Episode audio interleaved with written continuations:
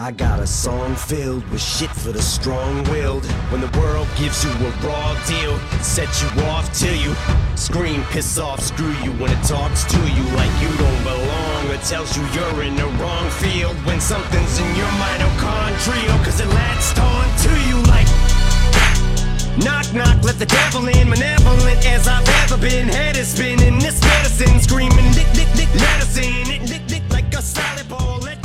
Hello，大家好，这里是电影麦格芬，我是呼噜。我是朽木，呃，我们有一段时间没有更新了，对的，呃、大家久要违了。对对对，呃，当然主要也是因为这段时间确实没有什么特别好的片子，感觉是国产电影保护月加长又延长了一段时间。是的，就没有说我们有特别想要来聊的电影。不过在这期节目的尾巴的地方，我们会把这一个月我们没有来更新当中所看的一些院线片，快速的来给大家过一下。是的，没错。现在我们进入十一月份了，就预示着进口片纷纷引进国内了，挺好的消息，对吗？然后我们接下来就要进入正题啦。那我们今天呢，当然要来聊已经宣传了非常久了，然后又是和漫威相关的 Venom。毒液致命守护者，今天实际上是 Venom 在国内上映的首映日。其实我们就刚刚去看完，去电影院看完，然后回来就迫不及待想要来录一下这期节目。好的，要么呼噜先给大家介绍一下这部片子的票房成本，还有国内外的打分。虽然今天是第一天，但是这个数据还蛮让我们惊讶的。哎，今天是在国内首映嘛，然后今天国内首映的票房反正破二点五亿了，就是现在已经破二点五，现在都没有到凌晨十二点钟这样子啊，所以说到我们这个节目发出来嘛，肯定已经破三亿四亿了。但是这个票房实际上放在现在来讲，因为它没有竞争对手啊，你看它同期上的电影，今天上的是什么柯南一个，然后。柯南的话，你要放在在以前的那一些，就是以前竞争很多进口片的那个时候，柯南的票房可能就过不了什么四五百万这样子的。柯南今天都已经破什么两千多万了，好像是。所以真的是这段时间确实没有任何可以。以竞争的电影嘛。然后我说一下，在美国，它现在是它是那个十十一月二号上的，就比我们这边其实早早一星期。而且《毒液》实际上它为什么挑这个时间上？它其实是。一九八八年，《毒液》在漫画当中首次亮相的三十周年纪念日上映的。然后呢，它现在在美国的票房实际上很不错，而且一路走红。它现在其实才上映了没几天，票房已经过两亿美金了。但是跟它这个高票房不太相符的，实际上是它的口碑。老实说，这次的这个口碑啊，蛮两极分化的，又是影评人和大众打分差距非常之大。我们先来说一下，就是在国外，就是普遍观众 m d b 上面打分的话是七点零，其实就还可以。你看国内豆瓣现在反正是七点三，也就是说两边都是。嗯，大众打分对吧？但是呢，我们以前一直说的 Metacritic，也就是影评人打分，就低出了心底。我其实今天去看电影之前看了一下它的 MC 打分，是红色的三十五。其实我一直觉得 MC 对于漫威电影的打分呢，一直都还是比较宽松的。以前呢，我们看那个 Spider-Man 啊、Doctor Strange 啊，还有一些复联，这些基本上就不管怎么样，肯定是在七八十分以上的。但是没想到这次它居然只有三十五，所以让我的看之前，反正已经让我有一点大概的预期。然后因为这次 MC 的打分特别低，所以说漫威的高层就出来撇清关系，说啊这部电影跟我们漫威不是我们漫威制作的啊，是索尼制作的啊这样子。但是这部电影呢，反正就很两极分化嘛，就观众口碑非常好，而且我看很多观众的评论都写，大家不要相信影评人的，要靠自己，就是说这是一部非常爽的电影，又非常的卖萌，又有一点卖腐，对吧？然后打斗情节也非常刺激，就是。很带动情绪化，但是呢，像影评人呢就会觉得从整体非常理性来看，这部电影不是太好。这次《毒液》的成本只有一亿美金，就是相比较可能最近几部和漫威相关、漫威体系的电影来说，这个成本是蛮低的。呃，确实，我们实际看起来也觉得特效的气氛实际上不是特别多，嗯尤其是前半，可能前面三分之一的样子分钟到全都是文戏。对。然后我们这个剧情啊、人设，反正到后面再具体讲好了。呃，我先说一下好了，就是对于 Venom 或者对于这部电影这个角色，你之前知道吗？呃，我对他的印象，也就是说，知道他是一个蜘蛛侠里面的一个反派角色，但是说实话，对于他上一次出场，我几乎是一点印象都没有了。啊，我实际上呢也是后面在翻了老早的电影之后才慢慢想起来的。但是这部电影实际上我从今年年初就一直很期待了嘛，因为 Tom Hardy 是我一直比较喜欢的一个演员，而且我一直觉得他演技很不错。他之前不是演很多那种脸部被遮起来的那种角色都很强嘛，然后我在想他这次又来演 Venom，又是一个脸部被遮起来来的角色，所以我其实期待了很久。然后对于毒液的了解，实际上我不看漫画，我不是漫画党，但是呢，我看过老版的那个 Spider-Man，就是因为蜘蛛侠不是有三版嘛，实际上毒液的第一次在电影当中出现是在就是 Tobey Maguire 第一任蜘蛛侠拍的第三部电影，讲那个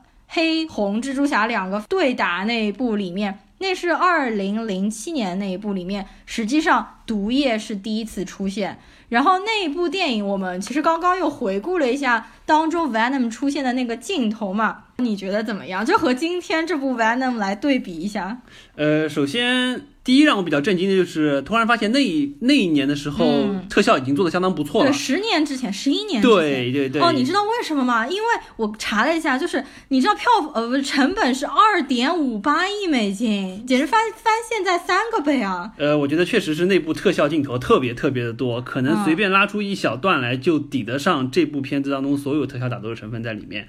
是的，而且那一部里面其实除了毒液，还有杀人，就是 Sandman，就还有其他的那个特效。然后你觉得那当年那个毒液和今年的这个毒液区别？呃，，我觉得首先从就说外形塑造上来看，当年的毒液还感觉比较纤细，并不是说像这一部感觉就是一个大壮，尤其是感觉就是体型练得非常倒三角，再加上面部的表情感觉更加的灵动，而且哦那一部确实还是能看出来是十年之前的特效，嗯它的毒液的就是说身上那种黑色的液体在身上就是说覆盖的时候，感觉还比较僵硬，或者说是比较哦干枯，不像这一步感觉是一个非常流动性非常好的液体，哦是的然后覆盖满全身的这种感觉，对不对？对的，就是我们回过去看，反正大家有兴趣可以找 B 站上面有各种各样对比的视频嘛。就原来那个感觉更加干枯，而且它贴在人身上就是。没有那种灵动的感觉，这次反正液体啊鲜嫩多汁啊什按照弹幕大神的说法，就是鲜木多、鲜嫩多汁，真的是鲜嫩多汁对的，对。的，而且就是，反正你可以看这次，比如说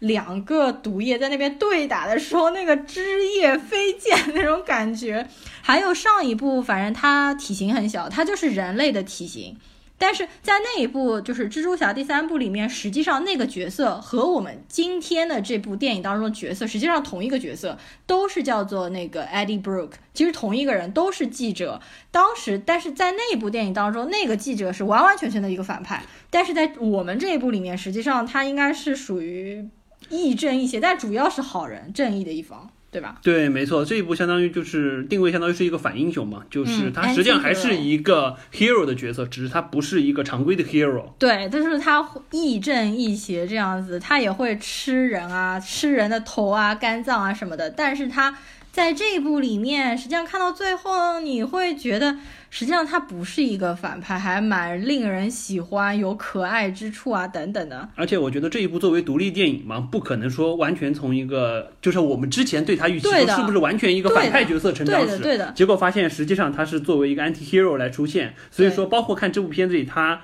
所谓吃的人，实际上基本上就真的被他活吃了的人，也就是几个坏人。嗯，所以说，并没有说把他塑造成一个非常 villain 的角色，嗯而是说是一个一大反派对，而是说一个就大面上还是说我要保护地球，对，但实际上是我手段上相对而言会比较的过激而已。哎实际上，Venom 的这个设定就是在漫画里面，实际上它不是一个外来的，叫共生体，一个叫做什么 symbiote。而且我看到漫画当中的设定，实际上说。他自己的就是个性，他一定需要一个宿主，然后呢，他附身到那个宿主身上，他可以加强宿主的个性。如果这个宿主是一个邪恶的人，他会让他成为就是 super villain，就是成为超级邪恶的霸主。但如果是一个善良的人，他可以让他成为一个非常厉害的正面的形象。原来的漫画当中设定是，他好像先附身在一个非常邪恶的外星人身上，然后他附身到你知道是谁身上吗？呃，不第二人，他第二人附身到的就是小贱贱，就是死啊士身上，就是因为他附身到死士身上，所以他把死士身上那种很邪恶、黄赌毒全沾来了是吧？就就是那个性格带来了，然后他再去附身于 Spider Man 蜘蛛侠，他附身于蜘蛛侠的时候呢，又把蜘蛛侠会飙丝这个能力学会了。然后他再附身于就是我们现在的这一任叫就是那个记者叫做 Eddie Eddie Brock，Brock，Eddie Brock，所以说他附身到他身上，反正一开始就有很多很邪恶的东西。但是因为这部电影和漫画当中有很多内容不一样，所以它也不一定是按照那个设定来的。我们从电影当中看到，好像这个毒液就是从外星过来，谁都没有附身过，直接就附身到 Eddie 呃，Brock 对这部片子，因为它相当于是作为这个现在重启的这一个 Venom 的一个独立电影起源的嗯片子，它相当于是把它的定位重新又和原来的摘开了。相当于嗯我们一开始看，感觉首先前面一段很像什么？很像是我们血前看到铁血战士，对，就是一个外星的飞船，然后载着外星的生物过来，对的然后。中间那一段呢，在实验室的那段又特别像异星觉醒，就是一个外来的生命关在器皿里，然后突然就开始和人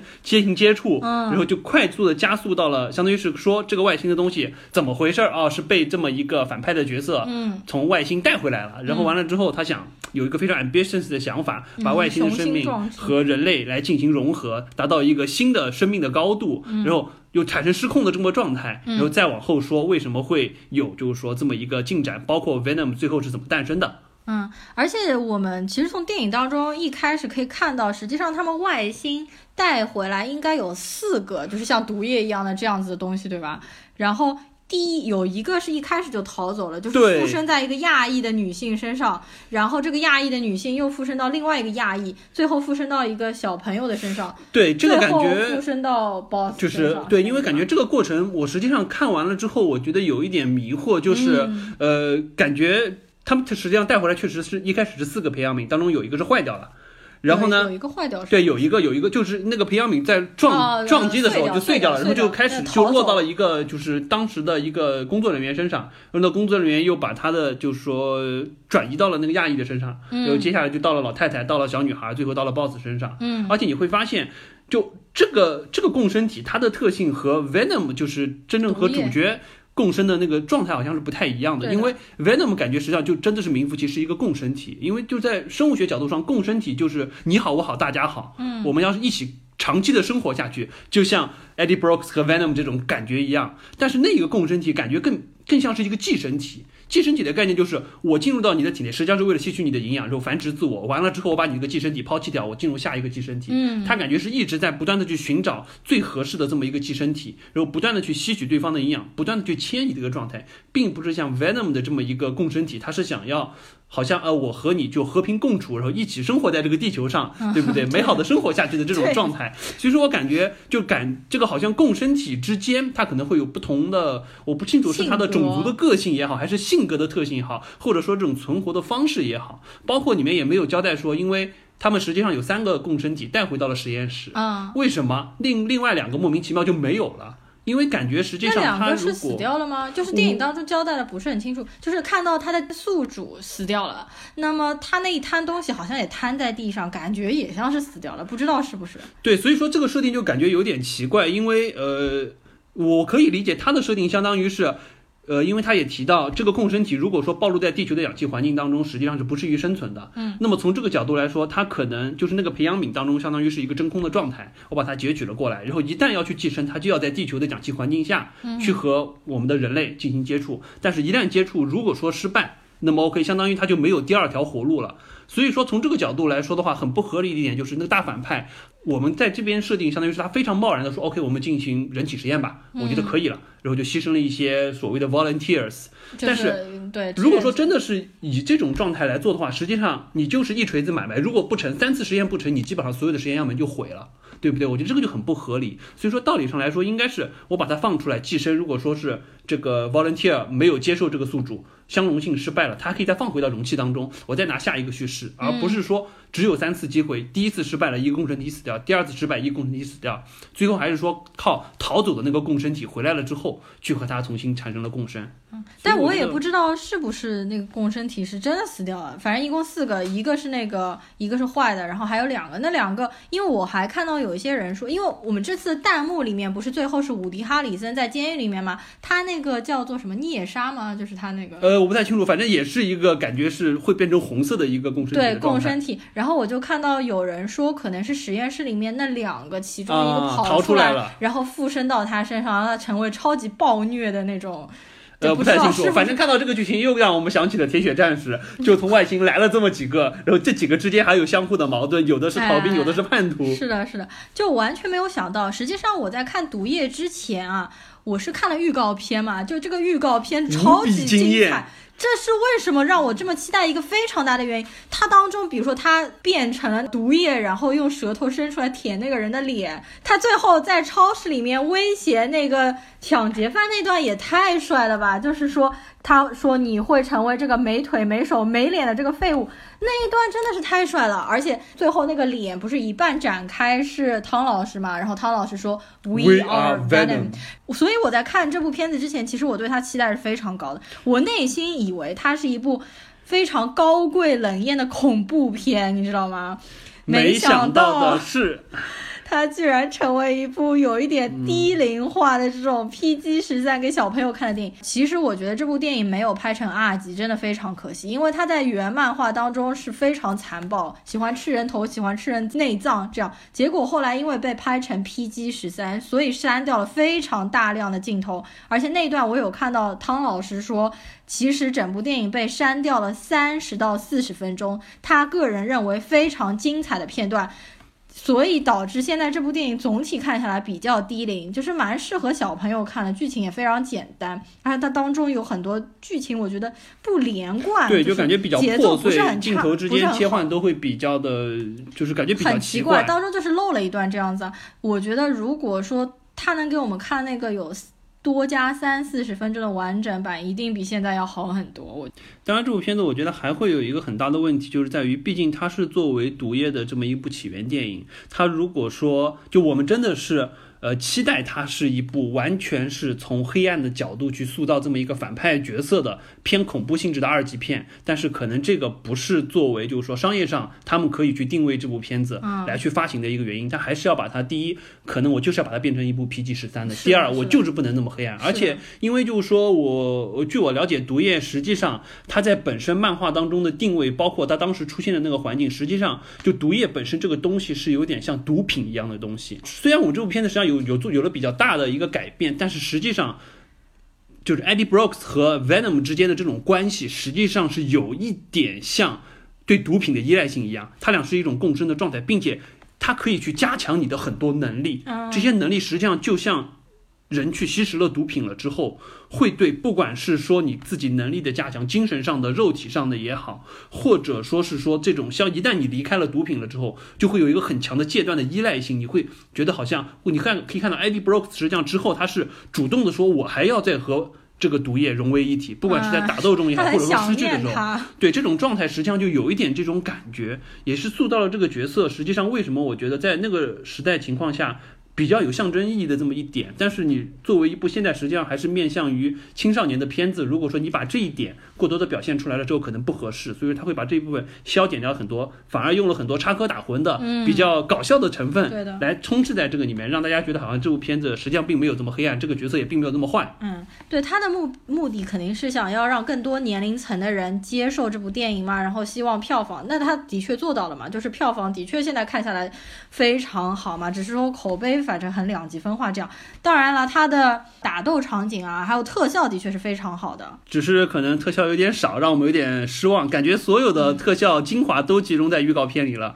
其他的部分好像，尤其是前半段，真的有点闷。啊、接下来呢，我们就来讨论一下这部电影当中的卡斯以及人设他们相关的剧情啊，这样子。呃，首先上来的话，Eddie Brooke 就是 Tom Hardy 汤老师，实际上汤老师也不用做什么介绍了，大家都很熟悉嘛。诺兰里面他演了 Bane，就一直戴那个呼吸器嘛。然后他在敦刻尔克里面也是飞行员嘛，一直戴着面具。还有就是 Mad Max 疯狂的麦克斯四里面，他不是也一直戴着面具吗？所以我以为他这一部里面又是要一直戴着面具。但是没想到这部戏的文戏居然如此之多，我是真的没有想到，他这部电影可能前面四十分钟一直在讲他的屌丝人设，屌丝恋爱失败史，塑造了这么一个 loser 的形象。我真的想不通为什么这部片子，因为这部片子实际上两个小时都不到，一个小时四十五分钟左右，他居然花了有接近四十分钟时间在。在塑造他这个角色是多么的失败，并且他这个人物是多么的就颓的这种状态，我感觉真的是二十分钟可以说完的事情，扯了四十分钟。我觉得很有可能是因为想让他多露一点脸嘛，可能到最后打起来就没他的事情了嘛。不过这个真的是感觉这部片子比我们看过汤老师所有其他片子加在一块露脸的时间还要长。那那那也没有，《盗梦空间》什么的，他脸也露很多的，但是他都不是主角。像这部片子完全是他主角，然后又从头到尾露脸的，其实还挺少的。但是啊，我觉得反正前四十分钟的。戏真的拍的不怎么好，想要特别塑造他的屌丝人设，但是当中的情节都很突兀。就比如说他的女朋友，就一下子当下立断帮他分手，分的这么干净，然后还分手完了马上找到男朋友，我觉得反正也挺奇怪。然后还有。他去那个超市里面，就是那个亚裔 Miss Chen 开的那个超市，就不吐槽为什么这么巧了，每次进去，每次遇到抢劫犯来抢劫他。然后还有他在路上遇到那个地上的流浪汉，就感觉这些人物都功能性太强，只是为了他后面要怎么样子改变做铺设。这些人物反正都塑造的很突兀，我觉得。而且我觉得，因为他这个人设，实际上大家还蛮好理解的，知道他是这么一个人设。那么所有功能性的人物，实际上我觉得你完全就没有必要平铺直叙把这些镜头全部剪在一起，一定要通过场景来表现。你可以通过插叙或者倒叙的方式提一提，告诉他家哦，之前这个人物，比如说他和他女友是怎么分手的，或者说之前他碰到这个抢劫犯有这么一段故事就可以了。我觉得可能真的是就是索尼对于塑造这种超级英雄的起源性的电影不太好知道前半段要怎么把这个东西既能。把事情交代清楚，又可以比较吸引观众眼球的，迅速的进入到大家觉得最火热的打斗状态，或者说是超级英雄变身出现的那个状态。而且他这前面这一大段不是说是一个很新奇的人物，我们之前没见过。所有几乎超级英雄的前面半段都是像他这样老套，都是像他这样保守，他没有拍出任何新意。而且我觉得，老实说，我觉得汤老师的演技，反正在这部片子里面没有得到很大的发挥。我觉得他的这次演技就是有断崖式的，挺奇怪。他一半就是。感觉演的很严肃，到后面一半就越来越逗逼，越来越搞笑。自从 Venom 出现了之后，对对对，就反正最后总体就是他开始陷入那种搞笑的人设，但是我又觉得他这部的搞笑又不像像银护、像死侍搞笑的那么好，就没有达到那么好的高度。然后来说一下，就是。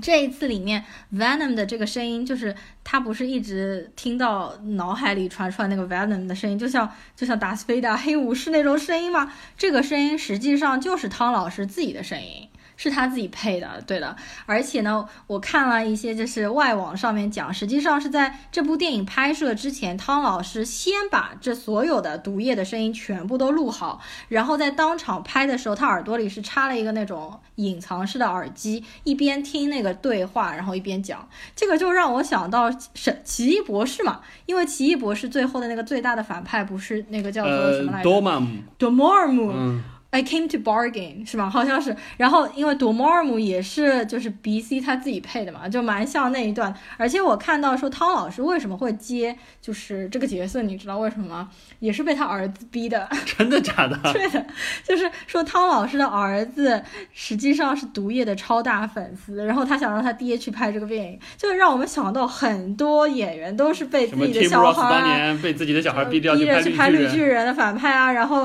各种各样人哈利。演哈利波特的都是因为被自己的小孩逼的去演哈利波特的，就是这个还蛮好玩的。讲完汤老师啊，那你觉得就是这一次呢，毒液这个塑造怎么样？这个角色，这个说实话真的让我大跌眼镜。我总觉得这么一个反派的角色，你不说像。就是我们又要提到这个铁血战士了，这种嗜血成性或者说是内心非常阴暗的这种人设，至少你也应该是就是有一点反派角色的这种傲性和这种气场的。结果发现，越首先他一出场了之后，大家就觉得怎么感觉这么搞笑的了，对不对？就一直在插科打诨，然后一直在就因为前半段实际上对，因为前半段实际上还比较的，就是说。比比较的稳，而且是比较的沉，因为塑造他这个角色实际上各方面不得意，然后受到各种打压，生活很不公平的状态，然后社会现实又比较黑暗，然后反派实际上又在做一些事情。但是自从他出现形成共生了之后，就觉得哎，所有的笑点都出现了，这也是整场大家开始笑起来的时候。嗯，之后这个笑点就一直一直一直的在重复，一直一直的在重复。他和他就说脑子里的 Venom 的声音不断的对话，嗯，然后再往后看就发现。这个 Venom 好像不是一个大坏蛋，他反而是自己星球上一个中二小少年的感觉，而且。他实际上在自己星球上就是一个 loser，来到地球了之后发现，哦，你这个 Eddie Brooks 也是一个 loser，然后产生了一种惺惺相惜的感觉，然后说那我们就一起长期的和平生活下去吧。对，因为我觉得你这个宿主好像还不错的样子。嗯。再往后更夸张的是，他就爬，就像金刚一样爬到了那个大厦的顶上，看着一片祥和的夜色的时候，突然还对这个星球产生了好感，进而还到最后能鼓起勇气去和去和反派做斗争那个状态，而且他在斗争之前实际上已经知道。胜率几乎为零，但他还毅然决然的冲上去，就感觉这个反转特别特别的夸张。没错，因为我们其实从预告片啊，从其他的物料里面都可以看到。第一看到他这个感觉有一点像日本的寄生兽，因为他也是爬到一个人身上，然后拿出一个手，也是手嘛，然后跟他就是汤老师对话什么之类。完了之后，他这个造型又很像《生化危机》里面的 Licker，就是舔舔食者，对，因为舔食者非常暴虐嘛，什么舌头很长啊之类，然后爬在地上就很恐怖的一个形象。没想到这部电影到后面一半就画风跑偏了嘛，就看着看着，咦？原来我是在看一部搞笑爱情喜剧片吗？又有点奇怪，就感觉这个毒液这个 venom，它实际上就是外星球的一个心思非常单纯又善良的中二小少年，然后跑到了这边，然后被男主角感动了，然后待在一起觉得很不错，然后要不遗余力的拯救地球，然后到后半段，反正他们两个人就集体非常努力的想要把大家逗乐嘛，就感觉，但当中有几段我觉得。拍的还挺搞笑的，就让我笑出声。就是一个是。那个一开始他附身到他身上，在脑子里一直跟他讲话那段蛮搞笑的，还有一直说 hungry，就是很饿这样子嘛。所以他在原画当原漫画当中好像绰号叫做 Venom 的 Hunger，就是老是要饿的人。然后当中有一段蛮搞笑，就是他跑到那个饭店里面，然后到处找哪一个东西哪一个食物对自己的胃口，然后不停的把就是那个顾客脸掰起来闻一闻，说这个不对自己胃口，然后跳到那个养龙虾的缸里面。包括还有就是说，看到女主角的时候说，哎，我喜欢她，然后上车的时候还扮演了一副爱情导师的感觉。这边让我想到什么，就是让我有一点感觉像大黄蜂。大黄蜂不是一开始还教女主角怎么泡妞，怎么去找女朋友，怎么说逗女孩子开心的话。那这一段里面，就他突然之间从一个那么高冷的恐怖片里面，像舔食者一样的角色，到像大黄蜂这种卖萌卖腐这样的角色，居然有点我我完全没有。接受无能，有一点没有完全没有想到。还有最腐的一点是什么？就是他最后。他附身到那个米歇尔威廉姆斯身上，然后形成了那个女毒液，然后那个造型还是蛮惊艳的。呃，这个我没什么感觉。然后他去吻汤老师，这一段明明就是毒液自己想要吻汤老师，好吗？跟女主角有毛关系？这么想来，好像真的是哈，就是果然好鸡好腐的一片，就不知道为什么。而且这部片子它有故意卖腐的倾向，就是实际上在外网上面已经出了很多汤老师和毒液的 CP 图，是吧？是的呀，怎么现在怎么美漫的画风也开始走向英国 英国大腐国的这种感觉了，有一点奇怪。而且居然连毒液这种角色都能走到这个套路上。是的，是的。实际上我更想看到的并不是这样的一个，虽然说他可能卖萌卖腐有一可能就是能捕捉更多人的那个内心，但我其实本来更想看一部就是打斗非常黑暗系列的那种二级电影啊。接下来呢，我们来说一下女主角，就是 Michelle Williams。米歇尔威廉姆斯其实，在奥斯卡上面常客啦，她都被提过好多次最佳女主、最佳女配。实际上，离我们最近的，在国内上映的不院线，她演女主角的就是《马戏之王》。对，就是 Hugh Jackman，就是今年年初应该是过年的时候上的那个《马戏之王》那部音乐剧嘛，她在里面演了一个也是女主角嘛，就展现了她的歌喉和舞姿啊这样的。《马戏之王》反正当时我们也录了一期节目，而且我非常喜欢，我看了很多遍嘛。完了之后呢，他其他比较让人就是熟悉的角色。其实很多啦，比如说海边的曼彻斯特，他虽然只出现了一点点，但是他的演技非常强，他的演技非常爆棚。他在海曼当中应该出现的镜头可能加起来都不过才三四分钟，但是就被提了最佳女配。然后完了之后，我们还有比较熟悉的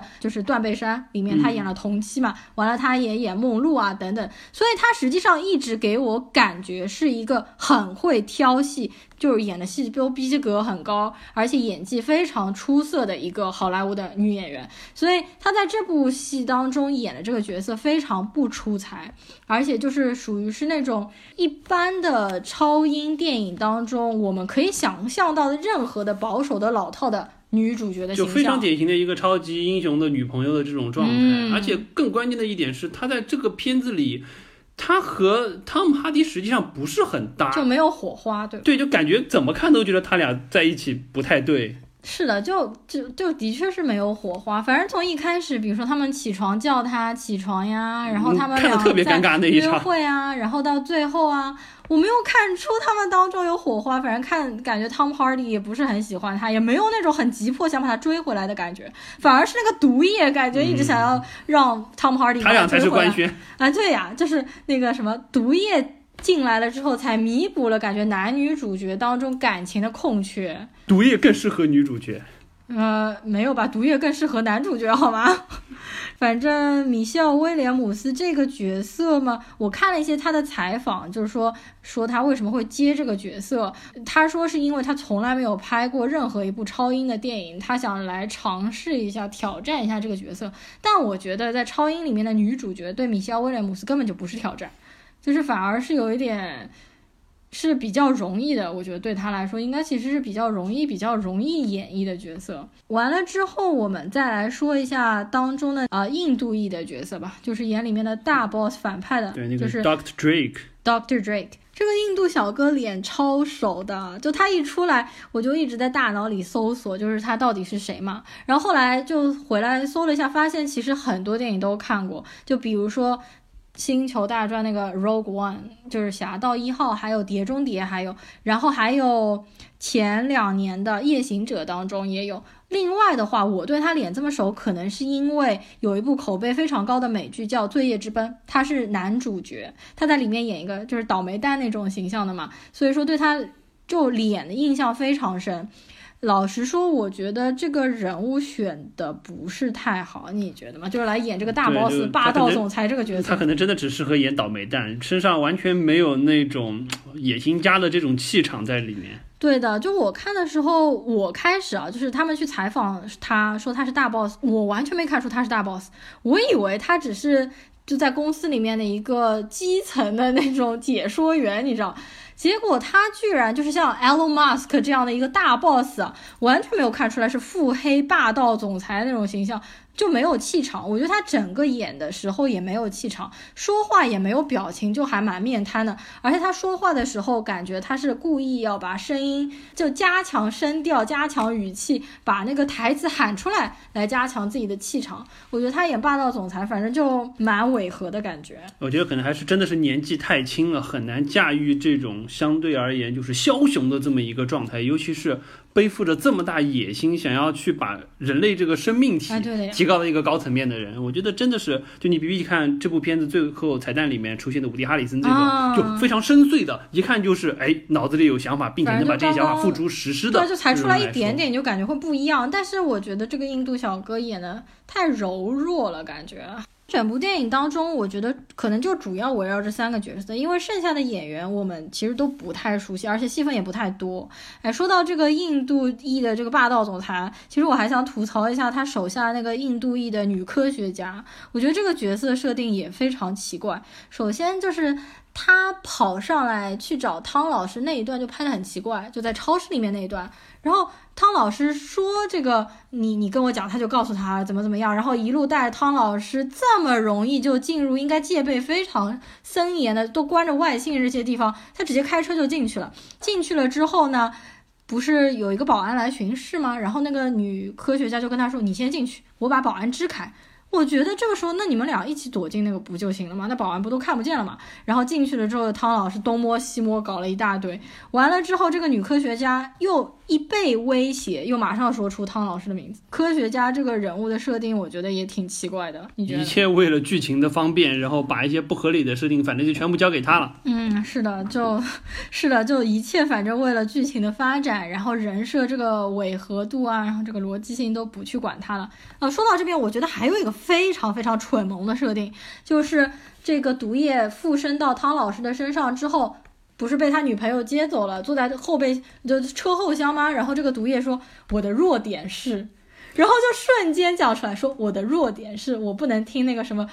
四千到六千赫兹的声音、p l u s 我还要告诉你，你不要忘了，我还很很害怕火。他就瞬间把自己的弱点就这样子直白的从语言当中表达出来，这点我觉得太违和了。哪有反派就是？上来告诉你我的弱点是什么什么，请你记住，接下来请你用这个和这个来打败我，太奇怪了。对，这里面感觉有很多就是实际上是应该交代的背景设定，都通过这种非常蠢的台词把它表现了出来。他好像这样告诉你，实际上为什么最后反派在火箭当中爆炸了之后就烧死了，然后 Venom 感觉也被烧化了，这种感觉，就很多东西都通过这种方式来展现，我觉得实在是有一点弱，而且就。基本基本上就说这种超级英雄的起源电影很关键，也就是说，第一你要交代他为什么就是说会产生这样一个超级英雄，然后更关键的一点，实际上他会要去塑造这个超级英雄，他在从一个正常的人，或者说是从一个不是超级英雄之前变成超级英雄的这么一个心路的转变。你比如说最典型像蜘蛛侠就是这个样子，但是这部片子实际上你看到，首先我们不觉得这个男主角他有任何的心态上的转变，实际上他就是一个。一个 loser，然后变成了一个好像能力加强了的，可以有一个对，就这么一个状态。他并没有一个很强的心路上的变化，反倒是 Venom 这这么一个外星的共生体，他倒是有一个心路上的变化。就本来好像是一个坏蛋，或者说本来是一个外星入侵的物种，他想来吃光你们人类所有，忽然变成了一种好像哎，我在地球上生活的还不错，我要保护这个地球的感觉。他有一个心路的变化，但是这个心路的变化又是如此的突兀，让你觉得莫名其妙，就有一种好像制片人在。拿着鞭子抽着导演说：“时间不够了，你赶紧给我二十分钟之内把这个片子结束了。”这种感觉，就特别特别的奇怪。是的，我觉得应该有很大一部分原因，原因就是因为他剪了三十到四十分钟的那个内容，他文戏那边实际上肯定剪了一部分，然后他打斗戏，比如说比较暴力的血腥场景又剪了很多。如果说他可能全部加上去的话，就会比现在我们看到的这个版本的毒液要好很多。而且实际上国内引进的这个版本好像还是有一点删减的，我不知道有没有替换镜头。时长上感觉好像是删减。对，就是不知道有没有替换镜头，因为之前经常出各种幺子，什么替换一点镜头啊，像金刚狼 Logan 那样子，对吧？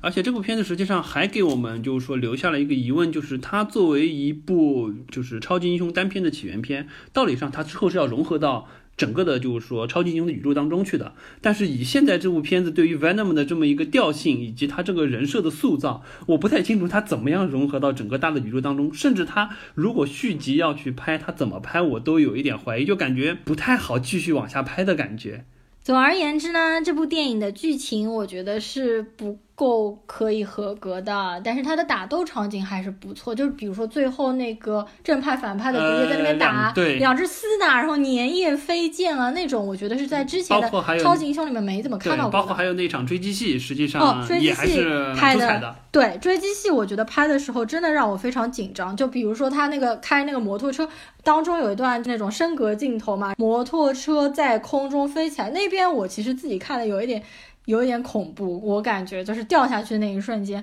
他打斗戏还是很值得看的。其实这部戏也不需要我们说什么推荐不推荐了，因为这部大家一定会去贡献票房，会去看的。片荒这么久了，总算有一部 这个画面相对还不错，又是漫威的系列片。对的，那么它的票房嘛，不知道会不会过十亿？现在预测很夸张啊，好像已经到十三四亿的样子。对我，但我觉得它这部片子票房可能在十亿左右，因为毕竟下一周神奇动物要出现，对它肯定还是有一点冲击的啦。对，所以一句话总结一下这部片子《Venom》，大概就是剧情和人设都有挺大的缺憾的，没有，但是画面上，包括就是说一些插科打诨的点出现的位置还可以。所以说，我觉得大家还是应该去看一下。嗯，好啦，那么到我们节目的尾声，节目的尾声，我们想聊聊，稍微聊一下什么？因为我们已经有一个多月的时间没有来了嘛，没有来录节目了。我我们的谢罪环节，给大家回顾一下我们最近看的一些片子和一些简单的点评，包括一些我们本来准备去录节目，但是最终没有录，但是关于这些片子，我们可能要说的几句话。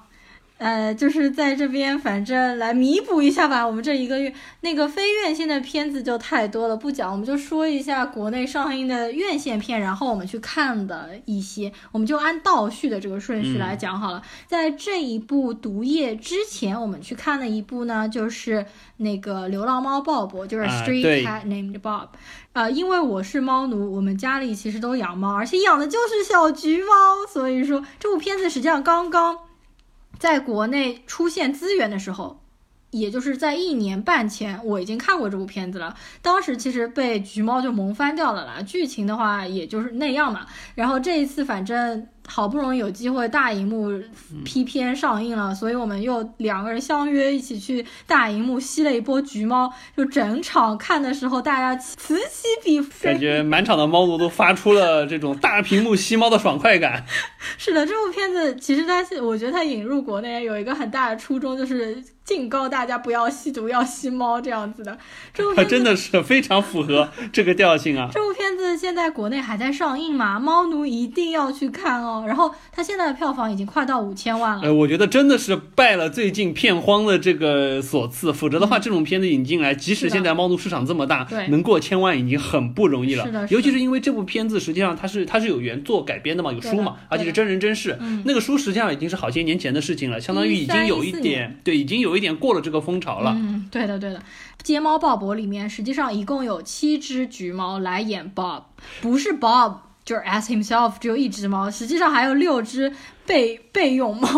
对，而且这个我们实际上在片尾的这个 cast 里面可以看得到，实际上 Bob 那边它会有，就是第一个是另外还有六只猫的名字都在那里，而且它们实际上品种也都不太一样。我第一次看的时候，因为是在家里的那个下下资源看，我当时我压根没有看出有七只不同的猫。但是这次大荧幕之前我已经知道了，所以我去仔细观察，真的有不同的脸的猫。而且因为我自己养猫，所以我分辨的非常清楚，花纹什么的、眼睛的大小啊什么的，其实真的是不一样的。至少有两三只是肯定能看出来的，稍微仔细一点，四五只也能看出差别来。对，好，那我呃，我觉得这个也没有办法了，因为你知道吗？这个猫这个东西，它每天可能要睡十几个小时，所以说作为对吧，我们的老资格的 Bob，它每天可能只能拍个二十分钟的样子，也没有办法，必须多用一点替身了。然后呢，在《街猫鲍勃》再前一部，我们去看的就是《铁血战士》啊对我应该是们刚才一直提到上个月的月底吧，引进片，对吧？唯一的一部引进片啊，所以去看的。而且因为为什么我会去看《铁血战士》，也因为是我们在上海电影节的时候，当时去看了《铁血战士大战异形》，当时觉得那一部还真的很。有点挺不错的，对吧？然后整个人物的设定啊，然后打斗场景啊，都还蛮风格化的。所以呢，我们这次又去看了《铁血战士》，但是不得不说这一部非常非常烂，我那个叫什么，基本上后半段都睡着了。呃，对，这个感觉，这首先这个铁血战士这个 Predator 这个形象已经对于我们来说产生不了新奇的冲击感，再加上当中就是说几个 Predator 之间的设定以及剧情发展的走向，就感觉有一点就不太像是现在拍出来的这种特效片。所应该赋予的，就是说剧情的张力，感觉就很多东西还像是 Predator 当年刚出来的时候，大家就是为了看一个特效，看一个爽快感，嗯，所带来的。再加上 Predator 这个造型，说实话，那梳着小脏辫，加上揭下面具了之后，这个奇怪的八爪鱼的造型没，有，他那个嘴巴特别像大闸蟹啊，就是 真的超级像大闸蟹的。我真的觉得他是那种塑造那种反派风妖怪风里面长得算很丑的那种，就感觉还是上他完全比不上异形。对，而且就感觉还真的是就是九十年代的时候，可能大家会喜欢的那种风格。对的，然后 Predator 可能可以值得一说的就是它里面的男主角，因为它里面的男主角实际上就前段时间非常火，就是金刚狼 Logan 那一部里面出现那个机械手，对对对，他就是在 Logan 里面一下子令人非常惊艳嘛，所以他就可能接到了一个大 IP 来拍男主角。但说实话，这一部我们觉得塑造的不是特别好，对对对就他还是适合演一些比较邪的角色，不是说对他这偏正一点，非常正，对的，可能不知道长相的关系啊。然后完了之后呢，在 Predator 再前一部呢，可能就隔得有点久了，是我自己一个人去看的《无双》，周润发和郭富城那一部片。这部片子老实说啊，真的还是我觉得总体来说比较不错的。但是因为在我看《无双》之前，我很早以前就看过那个《非常嫌疑犯》（Unusual Suspect），而且我看过。两到三遍非常嫌疑犯，所以在看无双的时候吃惊度并没有那么大。但是不得不说，周润发太惊艳了，我没有想到已经年过半百，他可能六十多。他快七十吧，我觉得六十多肯定有。哇，他在里面快70吧巨帅，巨有精神，然后演技超棒，我觉得碾压过傅成。而且整部无双当中，他把整个伪造假币的那个制造方法，以及假币怎么样一就一步步制造出来，以及一步步怎么样去发行，